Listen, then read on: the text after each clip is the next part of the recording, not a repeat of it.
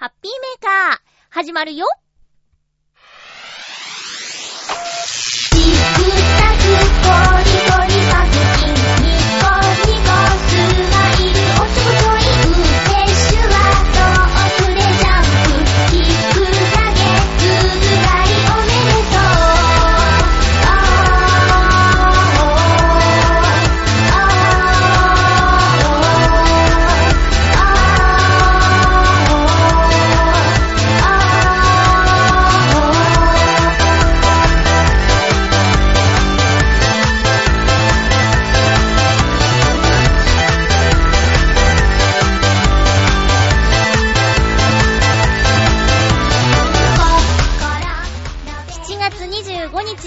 のハッピーメーカー。この番組は、ハッピーな時間を一緒に過ごしましょうというコンセプトのもと、ちょわへよ .com のサポートでお届けしております。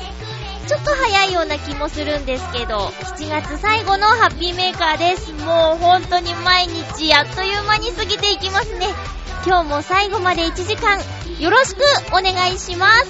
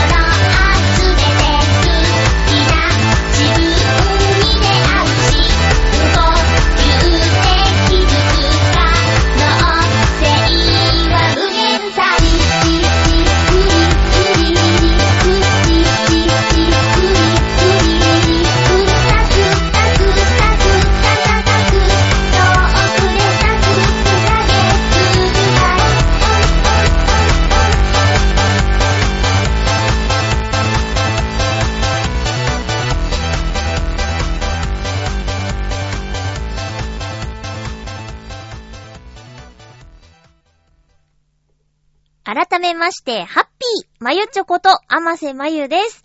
収録しているのは、えー、月曜日の夕方です。月曜日、今日はですね、実は、浦安市文化会館のロビーで行われた、ポットラックコンサートっていうのに行ってきました。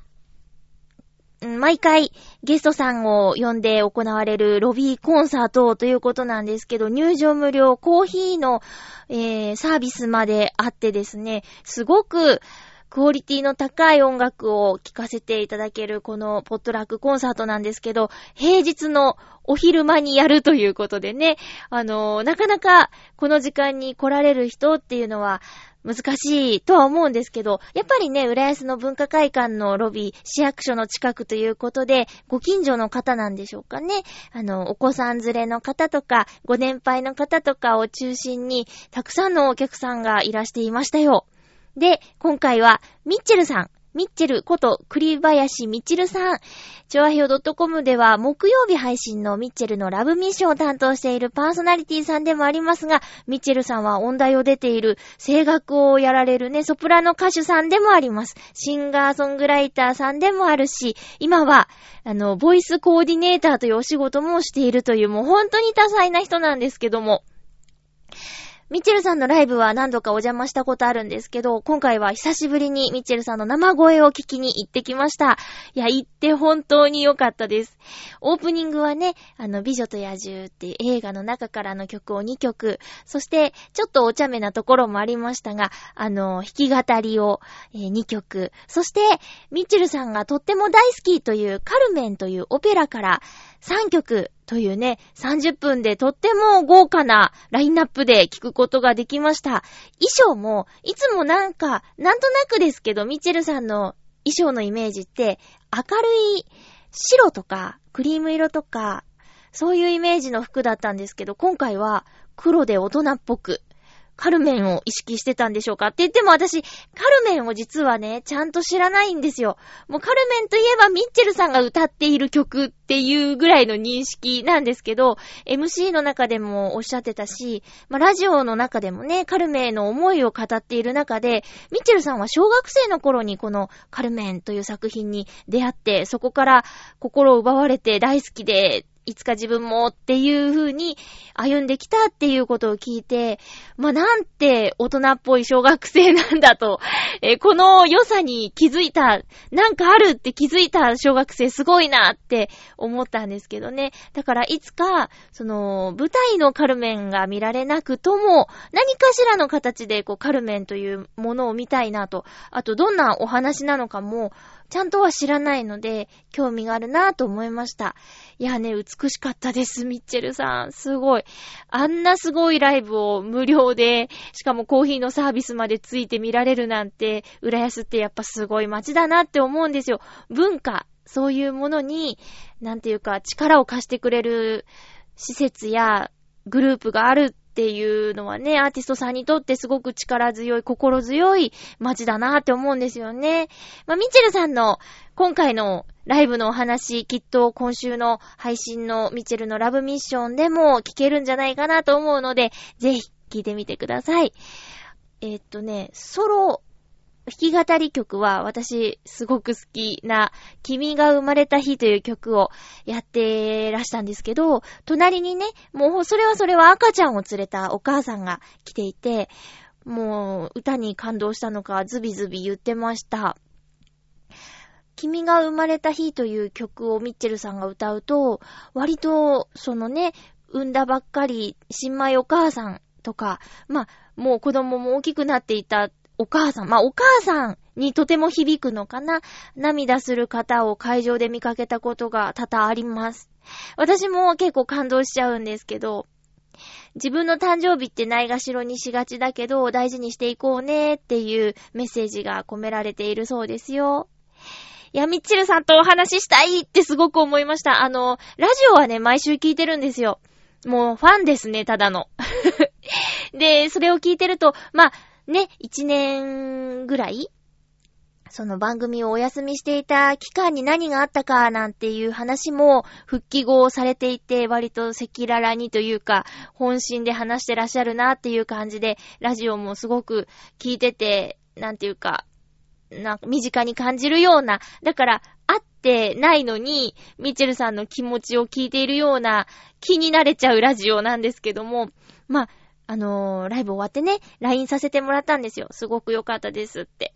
で、また会いたいなって言ったら、ミッチェルさんもお話ししたいですねって言ってくれて、まあ本当実現させたいなって、本当に思います。なんかいろんな話がしたいし、ミッチェルさんの前向き、お日様エネルギーをね、今すごく浴びたい気分なんですよ。また会えたらいいなと思います。ということで今日は、あのー、収録前にそういうね、芸術に触れて、すごくテンションが上がっているんですが、私もこの先週末か、えー、ウクレレ弾き語りイマジネーションライブの第3回を配信することができました。えっ、ー、と、私はその告知した日をちゃんと守りたいなっていうのがあって、それはね、皆さんとの信頼関係につながると思うので、その辺はちょっと頑張ってやっていきたいなと思うんですけれども、今回も感想メールを、まあね、音源を配信する際におねだりメールもしてるんですけどね、感想いただけると嬉しいですって言っちゃってるんですが、皆さんから今回のライブを聞いた感想をいただいております。えー、実はですね、まあ、予約メール、今もう予約メールに返信する形でしか配信してないんですけど、つまりそのメールが来た数の人しか、このライブは聞いてないんですが、まあ無料だし、会場に行くという手間もないにもかかわらず、全然集客がね、伸びないんですよ。だからちょっとね、ここは、もうちょっと、このライブに興味を持ってもらえるように私もね、ちょっと発信を頑張っていかなきゃなって思ってるんですが、そんな中でも、こう聞いて感想を送ってくださる皆さんに本当に感謝しています。ありがとうございます。まずはハッピーネーム、番組へのメールはお久しぶりじゃないでしょうか。クリボーさん、ありがとうございます。まゆちょハッピー、ハッピー？こんにちは。どうも。この間はタイミングを逃しましたが、今回は聞けました。そう。あのー音声ファイルで配信しているんですけど、その配信のダウンロード期間っていうのがね、あって、メールにも書いてあったんですけど、クリボーさんちょっとね、初回か。あのーダウンロードに遅刻してしまって聞けないということでね、えー、ありましたね。今回聞けました。笑い。はい。いいね。まゆっちょの歌が上手いから特によく聞こえます。ほんとギターの弾き語りはライブハウスでよく聞きますが、ウクレレの弾き語りはテレビでたま、たま見かけて聞くぐらいなので、まゆっちょのウクレレが上手いのか上手くないのかは正直わかりませんが、えーギター上という言葉があるので、まゆっちょがウクレレをこれから弾いていくことによって、ウクレレブームを巻き起こし、ウク上という言葉が流行ったらハッピーじゃありませんか？これからもウク上としてのまゆっちょの演奏が聴けるのを楽しみにしています。ということでありがとうございます。うーん、ウク上はちょっといいや。なんかあんまり可愛い言葉じゃないね。なんか、ジョっていうのがな。別に女でも男でもいいじゃないかと。あと、そうなんですよ。私の身の回りではウクレレすでに流行ってて、あのーね、Facebook とかでももう皆さんウクレレを弾いてるんですよね。だからたまたまクリボーさんの周りにいないだけで、もうこの日本列島ではかなりウクレレ来てますよ。その理由の一つが、こんな不器用な私でも弾けちゃうっていう、えー、コードの、抑えやすいコードも存在するっていうところにあると思います。もちろん難しくて複雑なコードもあるんですけど、そうじゃない、簡単に抑えられるコードもたくさんあるので、演奏がしやすい楽器ということでね、子供も大人もできるという感じでじわじわと広がっているんですよ。まあ、確かに私もライブハウスでウクレレの弾き語りって聞いたことがないですけど、でも、洋一郎さんつながりのリカさんという方がウクレレ弾き語りをやってるのを結構前から見てて、あの昭和の歌謡曲をね、リカさんやったり、ウクレレのオリジナル曲をやったりしてるんで、私的にはあまり、あの、珍しいという感覚じゃないんですけどね、クリボーさんの世界には、あの、珍しい方かもしれませんが、これからもどうかよろしくお願いします。ウクジョはいいです。別に名前つけたいわけじゃないからね。ありがとうございます。感想メール。えー、続きまして感想メールは、えー、っと、ハッピーネーム、フクロウのキスさん、ありがとうございます。まゆちょさん、ハッピー、ハッピー今回のウクレレ弾き語りイマジネーションライブについて、今回は夏にまつわる曲。選ばれた曲は私はタッチ以外は耳にしたことがあるくらいだったので、今回初めて最後まで聴く機会を持ちました。こういう機会がなければ聴かずに過ごしてしまう曲を聴くというのは、私の経験の幅を広げるにも役立ってくれていると考えました。ありがとうございます。えー、タッチはちょっと減点ポイントもあったけど、苦笑。綺麗な歌声でよかったですよ。ありがとうございます。多分ね、この減点ポイントって、あれじゃない？なんかちょっと、コードを押さえる前に、ちょっと間が空いちゃってたやつよね。あれね、すごい難しい押さえ方するんですよ、っていうね。まあまあまあ、本番までに、あの、習得できなかったというか、ちょっと、こう、手元を見る間が空いちゃった、そこかな？それ以外だったらなんだろう、減点ポイント。あ、ちょっと声がひっくり返っちゃったところもあったんだけどね、タッチについて。うーん。あのーそのね、ウクレレ弾き語りイマジネーションライブっていうのを今やってて、それの感想メールをご紹介しているんですけど、今回は、ゆずの夏色と、えータッチと、あと、花水木を演奏したんですけども、あのーなんかね、そのライブをやっている体で、ウクレレで弾き語りをする、えー今まで20分でやってたんですけど、今回15分にしてみたんですよ。あの、聞き返したら、20分バージョン。聞き返したら、ちょっとね、えー MC が長いな、だるいなっていう感じがしたので、というのと、あと、ちょっと友人に、結構ちゃんと言ってくれる友人に聞いてもらったところ、あの、ライブというか、ラジオみたいっていう感想でね、あ、そうかと思って、もうちょっとじゃあコンパクトにしてみようかなと思って今回3曲15分でやったんですけど、そうするとそれで、それはそれで、MC がちょっとバタバタするなっていう感じがあって、ちょうどいいのが難しいですね。技術不足っていうこともあると思うんですが。まあ、そんな感じです。続き。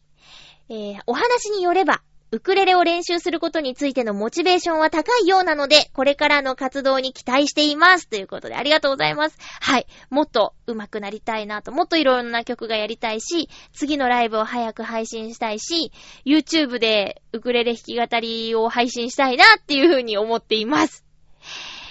いつかいつかって思って、いつかもうちょっと上手くなったらっていうタイミングってさ、きっと来ないんですよ。なんか、ちょっと上達したらもっとってなるだろうし、だからもうやっちゃおうかなとも思ってるんですよね。この、下手くそって言われても。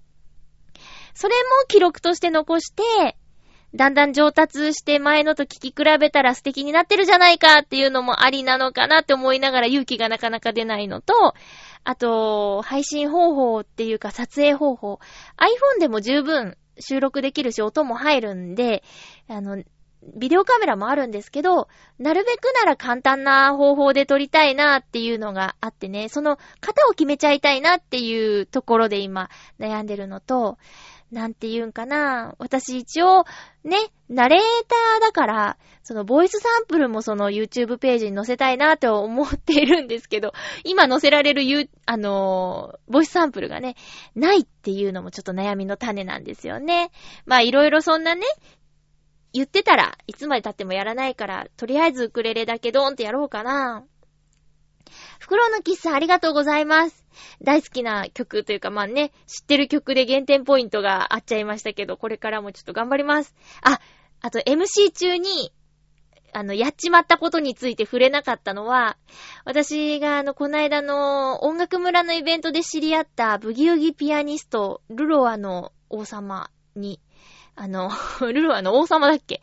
ルロアさんにね、えー、と Facebook で繋がったんですけど、あのーその方はね、Facebook に投稿する記事が面白くって、舞台に立つ上でとか音楽をやる上でとか練習とはとか、いろいろその音楽にまつわる記事をバンバン投稿しているんですよ。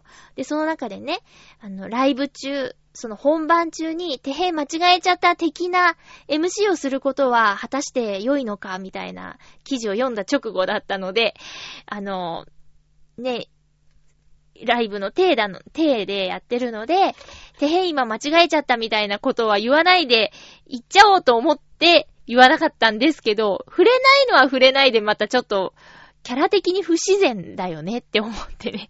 これからちょっと、あの、すいませんって一言言おうかなって思ってます。いやー、ちょっといろいろ改善の余地がありますね。ありがとうございます。続きましての感想メールは、ハッピーネームブルユニさん、ありがとうございます。まゆっちょハッピー、ハッピー。今回のイマジネーションライブも夏らしくってとっても良かったですよ。もしかして今回のライブは夏をテーマにした選曲かもと予想していました。今回は通勤の駅に向かう道すがらにライブを聞いています。あ、聞きながらメールしてくださってたんですね。梅雨が明けた夏空を見上げ、夏の歌を聴く。ウクレレって音色が優しいから、な、暑い中でも涼しく感じるし、夏空にぴったりですね。朝から本当にハッピーです。第4回のライブもウクレレを楽しんでいるマユッチョと選曲を楽しみにして参加したいと思います。ということで、ありがとうございます。そう、あの金曜日に配信しますって言ったら、金曜日の朝中には送りたいし、なんならもうね、0時過ぎたらすぐでもいいような感じもあるんですけど、ついちょっとね、寝ちゃったっていうのがあって、あの、だいたい皆さんが通勤する時間帯にはと思って送るんですけど、もしかしたらそれより早く出発している人もいるかもしれなくて、間に合わないかもしれないですね。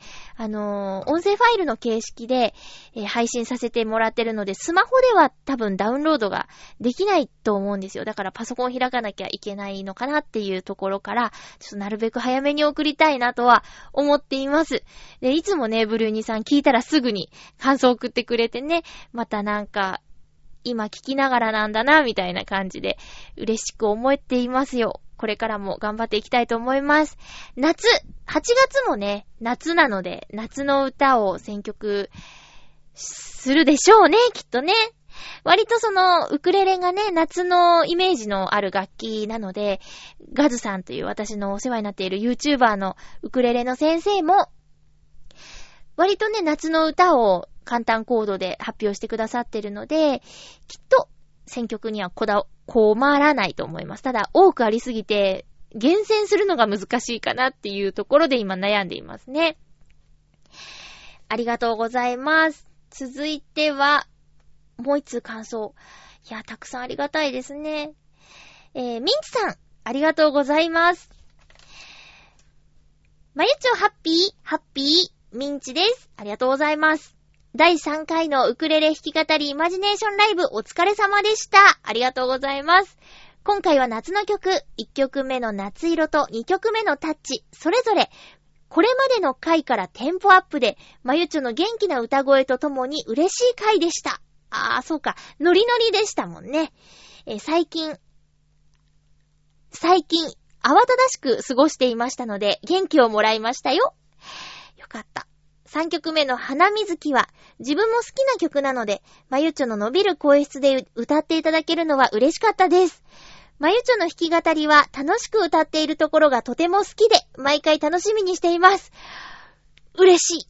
うーん、新しい楽器で毎月3曲新しい曲を覚えて歌い切るのは、お忙しい中大変な努力だと思います。毎月配信してくださることに感謝です。次回も楽しみにしていますね。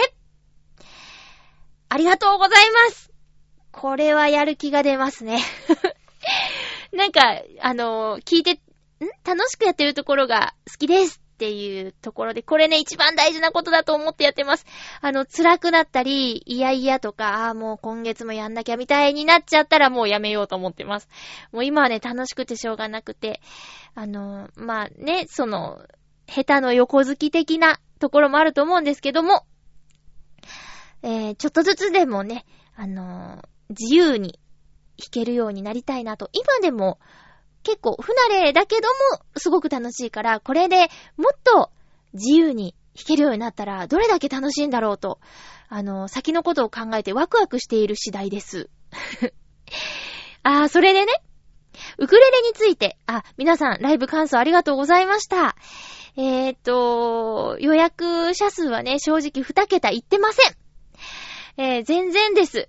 まあ、目標は、まずね、10人以上の方が聞いてくださることなんですけど、それに関してね、もしかしたら予約をする、ファイルを受け取る、ダウンロードする、聞くっていうのがすごくめんどくさいことなのか、それともそもそも興味がないのかを測るために、その YouTube っていう、その皆さんの割と身近にあるものを使えば、再生回数というところにね、あの、表示されるじゃないですか。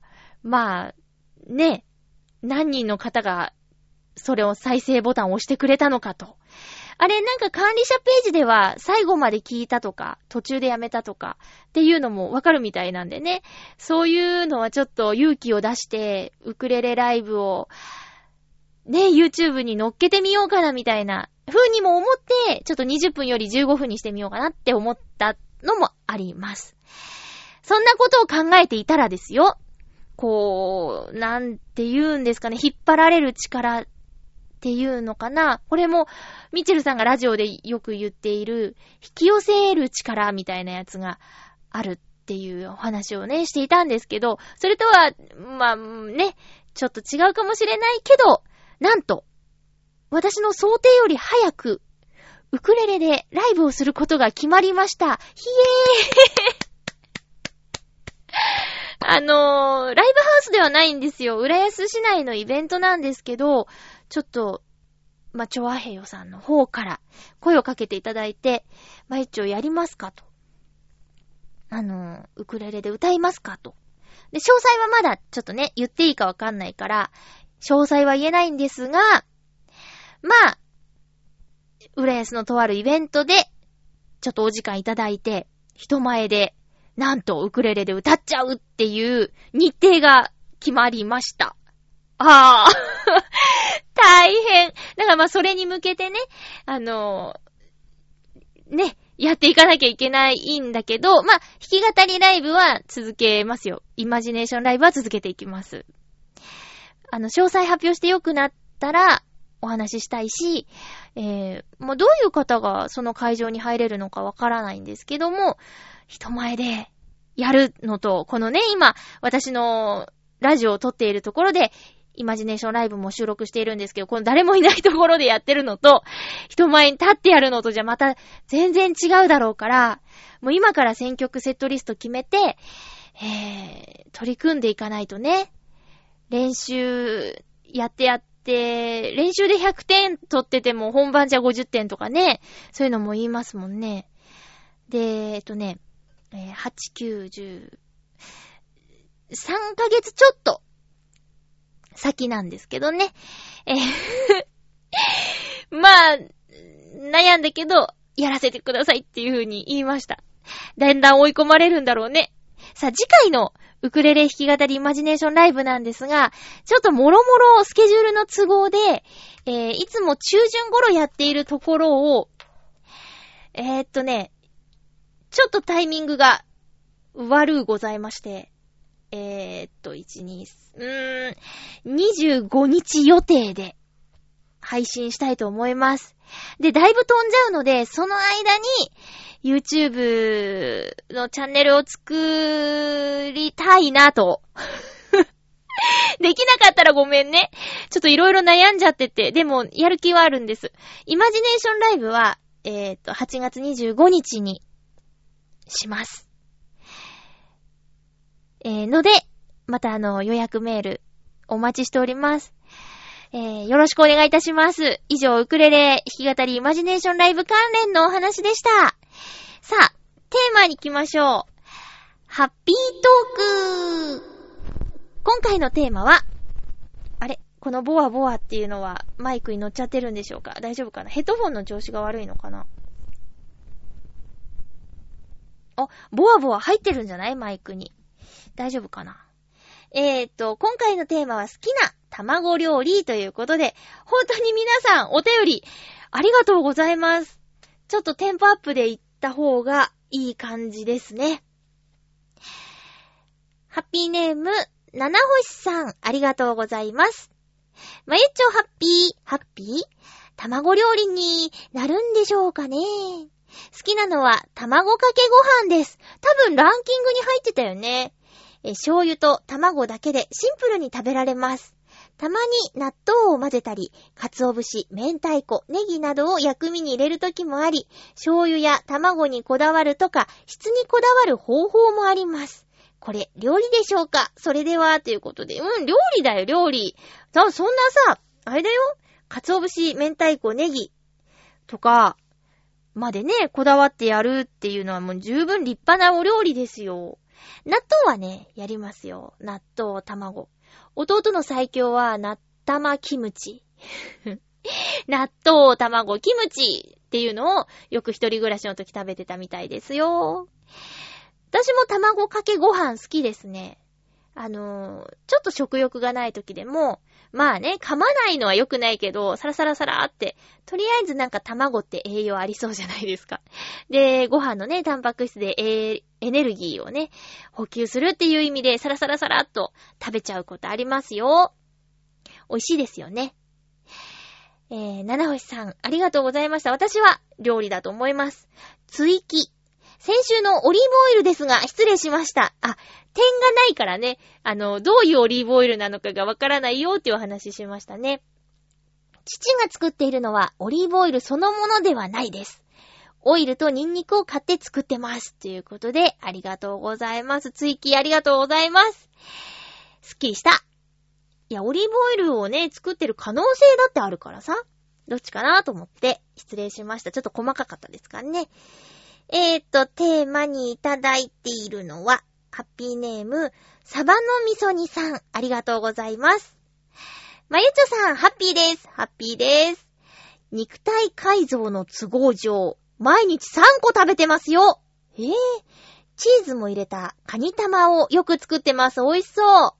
あと、麺つゆに生卵を入れて直接飲んだりしています。あー。2ヶ月で4キロ落ちましたよ。それでは、おーこれ卵のせい？運動頑張ってるんじゃないの？ゴールドジムさんで。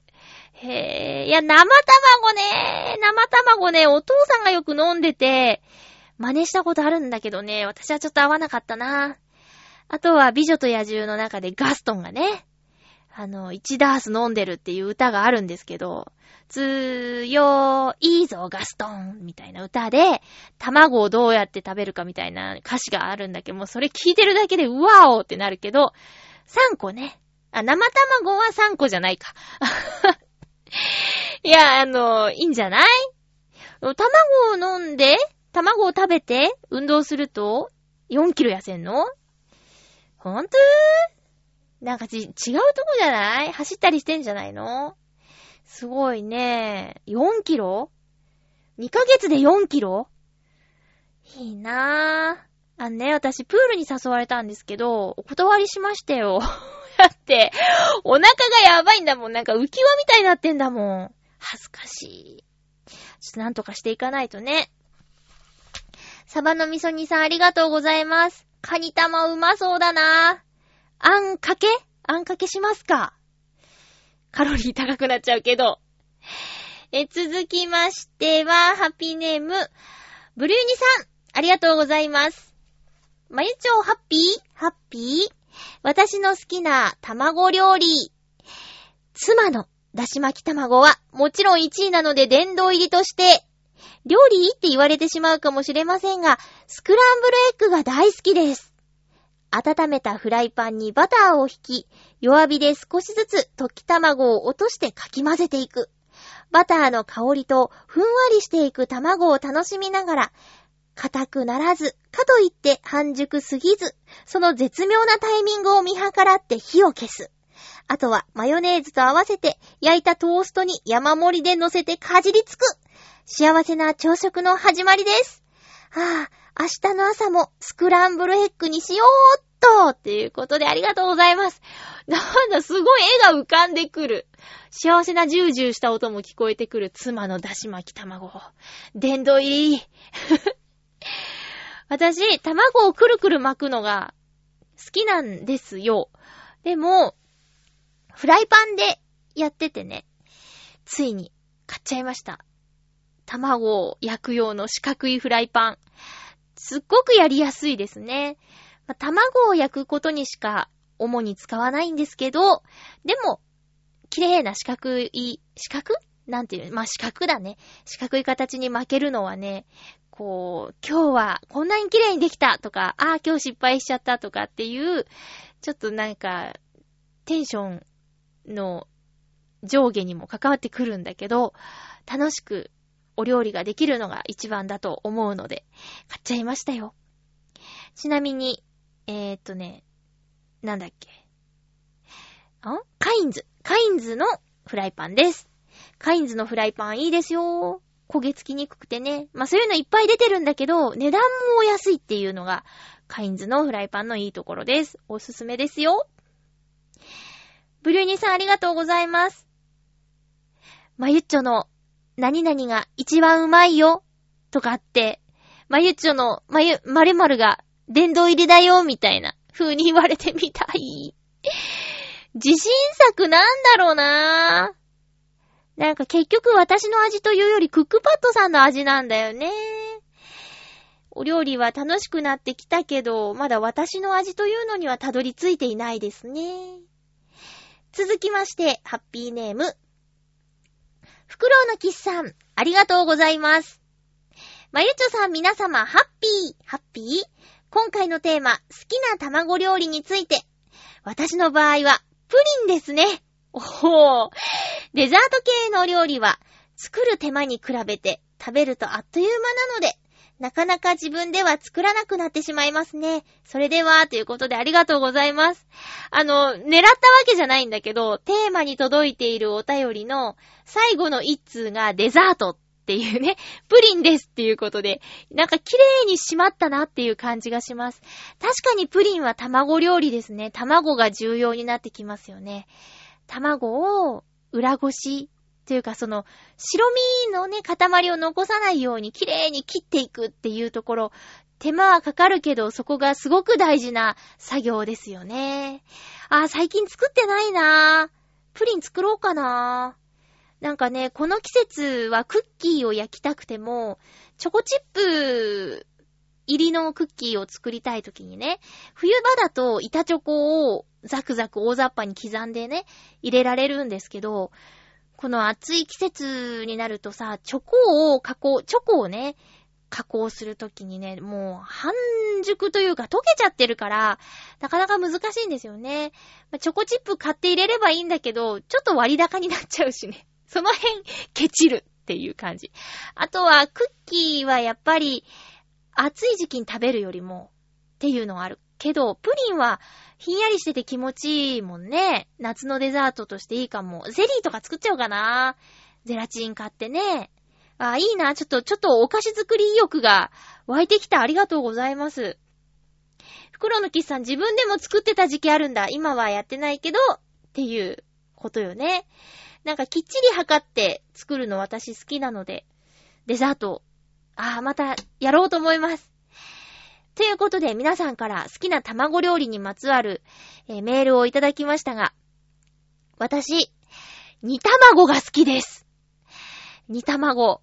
あのね、ラーメン屋さんに行って、えー、卵が乗ってるやつを選ぶんですけど、その時にね、どんな卵が乗ってるかによって、ラーメンの得点が20点下がりますね。卵重要。ただ茹でただけのお家でもできる茹で卵みたいなのが乗ってたら、もうマイナス30点ですね。なんてこったってなりますよ。煮卵。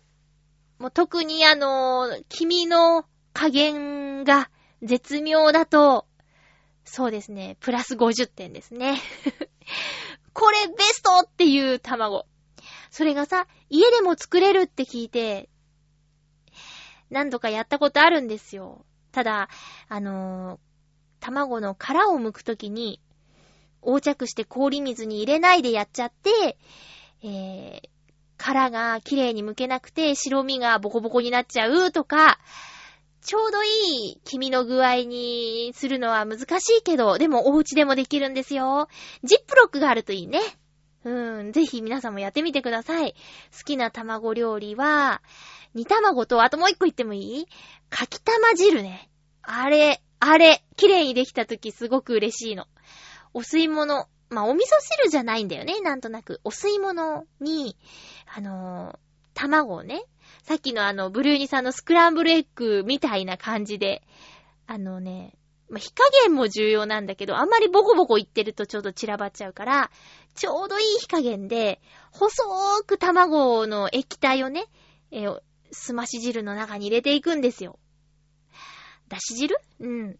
そしたら、いい感じに、ふわーってなんか、ふわふわふわって膨らむと大成功。そうじゃなくてなんか散らばっちゃうと、あー、失敗ってなっちゃうんだけどね。それも好きですね、ふわふわで。うん。っていう感じで好きな卵料理について皆さんにお便りいただきました。ありがとうございます。えっとね、次回は、次回はもうこれ言っときましょう。次回のテーマはね、うんと、暑さ対策ということで、あなたの暑さ対策を教えていただきたいんですが、えー、ネバーまとめさんから、クーラーを使わずに涼しくなる方法なんていう記事があったので、いくつかご紹介していきます。次回は皆さんのね、暑さ対策を教えてくださいね。えー、例えば、保冷剤で首や脇の下を冷やす。これ私やってます。脇の下はちょっと怖くてできないけど、首はね、タオル巻いて、あの、やってますよ。えー、寝るときとか、その、アイス枕。熱出た時に使うような、あの、青いジェルの入ってるね、アイス枕を使うのは必須。で、そうですね、室温が30度ぐらいなら、それで寝られるんですよ。扇風機とそれで。32度とかになると、ちょっともうエアコン使わせてもらうんだけどね。えー、そして、風呂上がりに足を冷水につける。へー。入浴後に汗を引かせるには最後に足を冷水につけると効果的です。だって。えー、そして熱を下げる食べ物を取る。スイカやキュウリ。ウリ科の野菜には熱を下げる効果があります。だって。えー、風通しを良くするコツは、無風の時、扇風機を外に向けて回し、対角の窓を開けると、ま、部屋に風が入るようになります。だって。窓が一つしかない部屋なら、ドアを開放しておくなどして2箇所以上の開口部を確保するのがポイント。いや、玄関ドア開けてられないですよ。いや、無理無理無理無理。えー、打ち水とか、青系インテリアとか、えー、っと、ね、いろいろと方法はあるみたいですけども、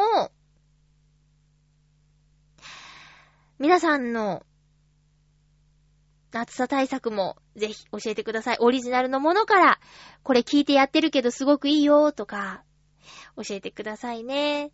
あとね、もう、この番組でも何週か前にもうお話ししたけど、毎年、コージアットワークさんからお聞きしたその、発火油については、皆さんもね、この機会に、こう、来週でもね、発火油使ってみたよ、みたいなお話もいただけたら嬉しいし、発火油ほんとすごいから。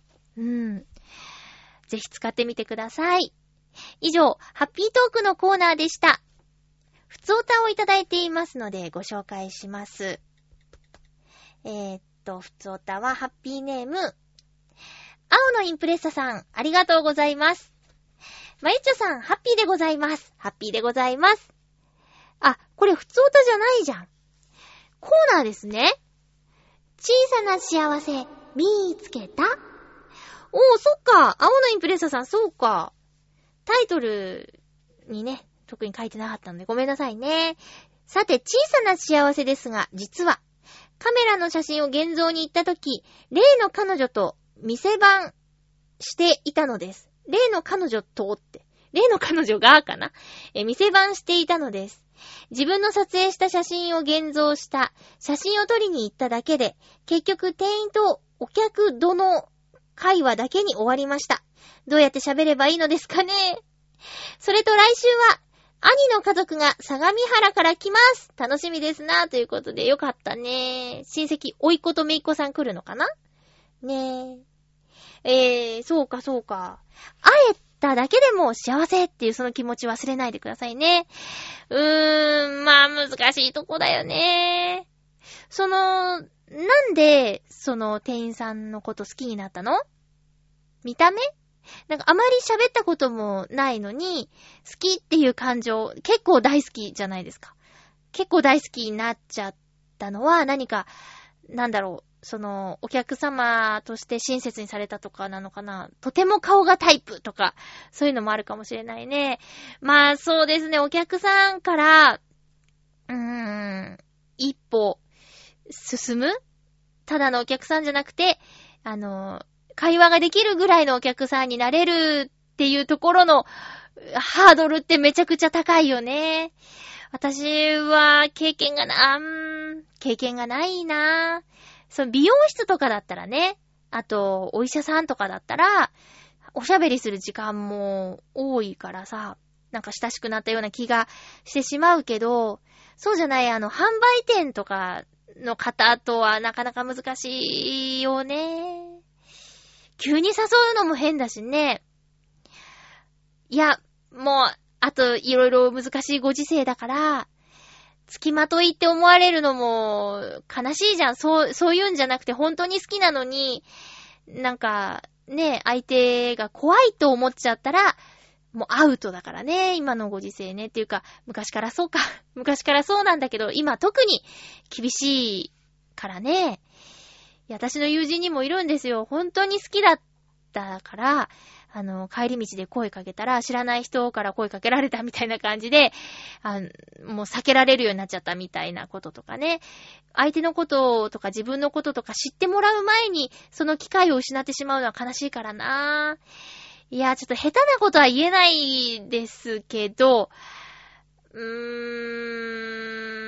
ん、もう、これは、一か八かっていうところだよ。もうどうしても、一歩先に進みたかったら、まあ、相手の人も興味があれば、例えば連絡先をね、スッと渡してた時にお返事が来れば進めるし、えー、お返事がなければ諦めるしかないよね。行動を起こしちゃったから。で、相手からの意識がっていうか、相手からの意思がね、ノーだったっていう風に解釈して、潔く諦めるか、それとも今のまま、あの、小さな幸せを感じながらね、えー、お客様として、顔を合わせることを楽しむかっていうところをね、難しいよね。ごめんね。なんか、ちゃんとアドバイスができなくて。皆さん助けて。どう思う？結構長いことを青のイプレッサさん、あの、よく行くね、カメラの現像するお店の女性の店員さんのことが気になっているということで、で、ね、今の関係よりもちょっと一歩進みたいな、お話ができるようになりたいなっていうご希望をお持ちなんだけど、こう、男性リスナーさんだったらどうしますか？私には限界です。できれば皆さんちょっとお知恵を貸してください。よろしくお願いします。ね、青のインプレッサさんも男性の意見との方がね、いいかもしれないもんね。うん。まあ、とにかく、あのー暴走しないように落ち着いて行動してくださいね。えー続きましては、コーナーにいただいています。ハッピーネーム。ブルユニさん、ありがとうございます。まゆっちょ、ハッピー、ハッピー。先週の月曜日、葛西臨海公園であった、少し大きなよさこいイベントに家族3人で参加してきました。個人的には3年ぶりくらいのイベント参加。子供チームとしての参加で、妻と息子は踊り子。私は大旗を振る旗師。懐かしい仲間が応援に来てくれたりして、久しぶりに緊張感が出たりして。結果は出ませんでしたが、何とも言えない充実感と心地よい疲れがあり、やっぱりよさこいが好きなんだなーって思ってしまいました。大人チームへの復帰もありかなーということで、ブルニさんありがとうございます。やっぱり、好きでしたよね。気づいちゃいましたね。思い出しちゃいましたね。実際その場に立つと、血が騒いじゃうんでしょう、お祭りの。素敵。葛西臨海公園だったんだ。そうか。えー海の日ですよね。さすが。臨海公園。旗を振るのも、こうね、映像でしか見たことないですけど、大変だよね。あ、式場の方でもやってくれてたかな。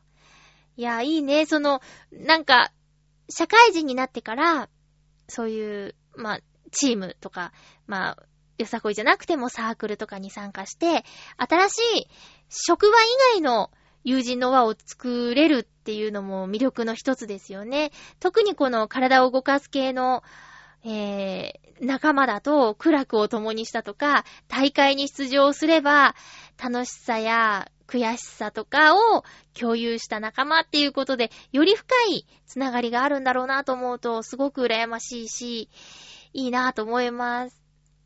大人チーム復帰しちゃってもいいんじゃない？忙しい中でね、やってる人もいるだろうけども、まあまあ自分のね、スケジュールと体調と相談しながら、いやね、きっと大人チーム参加したらね、息子くんが、パパかっこいいってなるだろうし、奥様も、パパ、惚れ直しちゃった、みたいにね、なるかもね。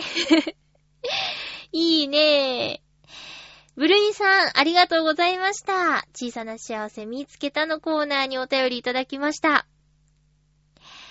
えーっと、私は、先週一人で、東京ディズニーシーに行ってきました。で、年間パスポートっていうね、1年間使える、あの、何度でも入れるっていうチケットを持ってた時には、一人で、ちょっとじゃあ買い物に行こうとか、ちょっとあのショーだけ見て帰ろうなんていうことをやったりしてたんですけど、今回はね、そうじゃなくて、あの、1枚、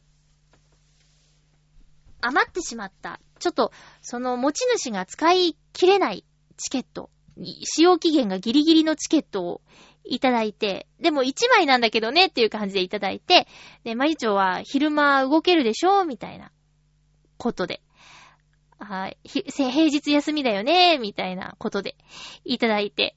で、私ね、その年間パスポートだったら、なんなら明日も来れる、明後日も来られるとか、毎日だって行けるんだいみたいなことを思ったら、入って、ちょっとしてすぐ出るっていうことが可能なんだけど、1枚もののチケットをいただいちゃうと、このチケットの価値分、楽しまなくちゃって思っちゃってね。その日はね、水曜日で、夜勤明けで、行ってきたんですけどね。めちゃくちゃ暑くて。後でツイッターを見ると、高化学スモッグ注意報も出てたみたいなんですけどね。まあ、一人っていうところに最初抵抗があって、最初に入って目的のショーを見るまでは、ただ待ってるだけだったからよかったんだけど、さあってそのその目的のショーを見終わった後、どう動いていいかわかんなくてね。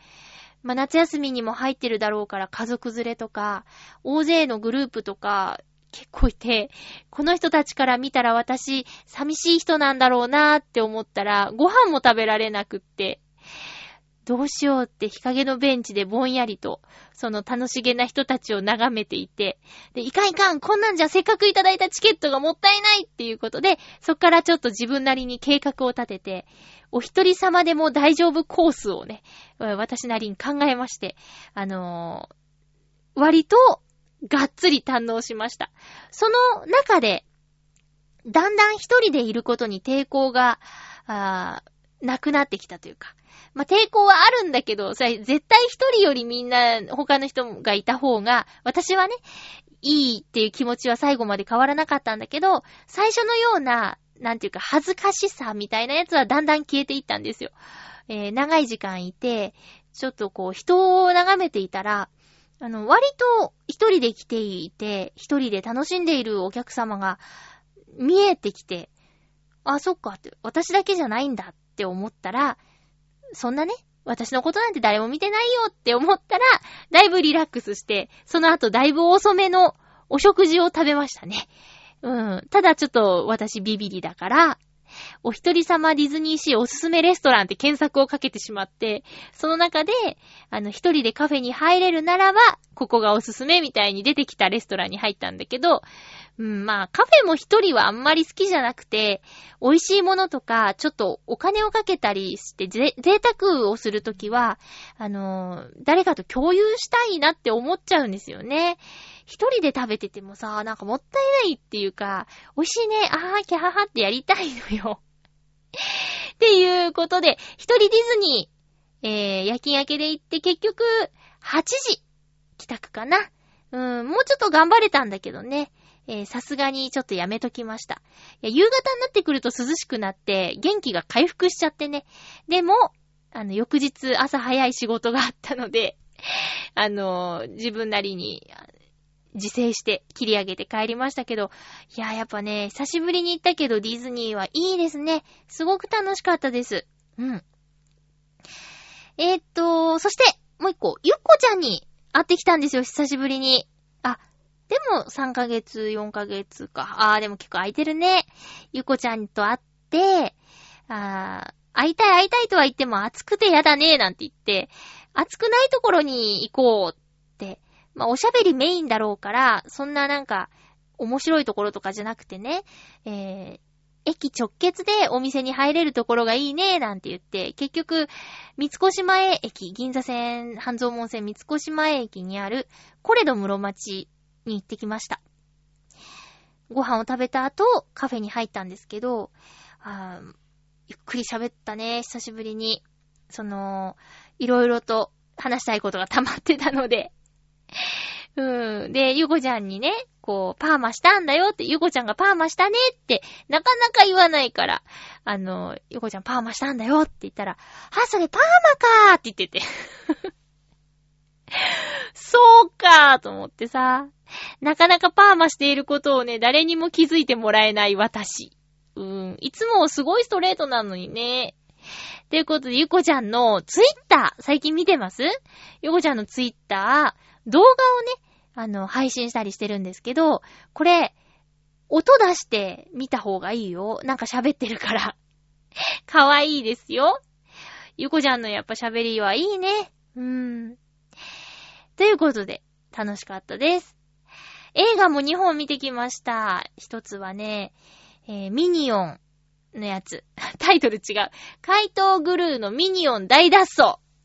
すっごい面白かったです。もうミニオンにドハマりしてしまって、私、グッズとかにはなるべく手を出さないように生きてきたのに、劇場限定商品って書いてあるミニオングッズを買ってしまいました。もうそれぐらいハマってます。あともう一本、その日はね、はしごしちゃったんですけど、カーズクロスロードっていうのも見ました。でもね、カーズの方は途中で寝てしまいました。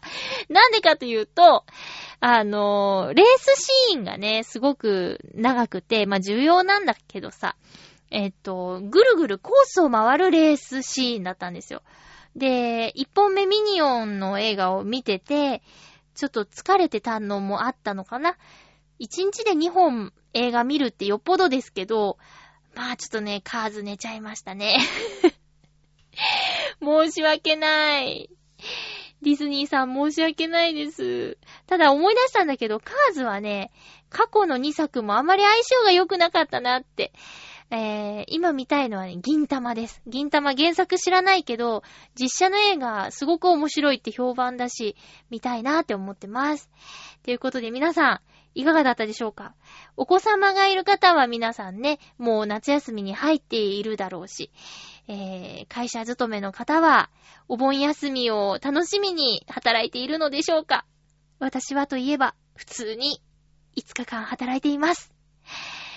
周りのね、割と親しい子が、こ、これから長期のお休みに入るみたいで、ちょっとね、もういつでも遊べるよ的な感じは嬉しいんだけども、なかなか、あの子は休みなのに、私はお仕事、みたいなところでね、メンタル強くいかないとなと思っています。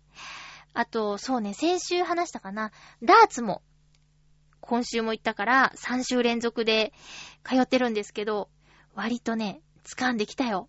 波はあるけどね。一緒に行くことを試合ができるようになってきました。ハンデはついてるけど。お話にならないという状況ではないぐらいにダーツができるようになってきました。まあ、暑いので、屋内で遊んでいます。さあ、次回の予告ですが、次回は8月1日の放送を7月30日に収録する予定です。テーマは夏の暑さ対策ということで皆さん送ってください。よろしくお願いいたします。ウクレレ弾き語りライブは、えー8月はちょっと間が空いちゃうんですけど、25日金曜日あたりを予定していますので、予約メールをいただけると嬉しいです。これからちょっといろいろ練習も頑張っていきます。そして、人前で弾くことに、歌うことになりましたので、その辺の方も、情報解禁できるようになり次第お話ししたいと思います。チョアヘオ .com さんは、銚子電鉄の方で、あの、お化け屋敷電車の方にね、関わっているらしいので、興味のある方はぜひ参加してみてくださいね。今週も1時間ありがとうございました。お相手は、まゆちょこと、あませまゆでした。また来週、ハッピーな時間を一緒に過ごしましょうハッピー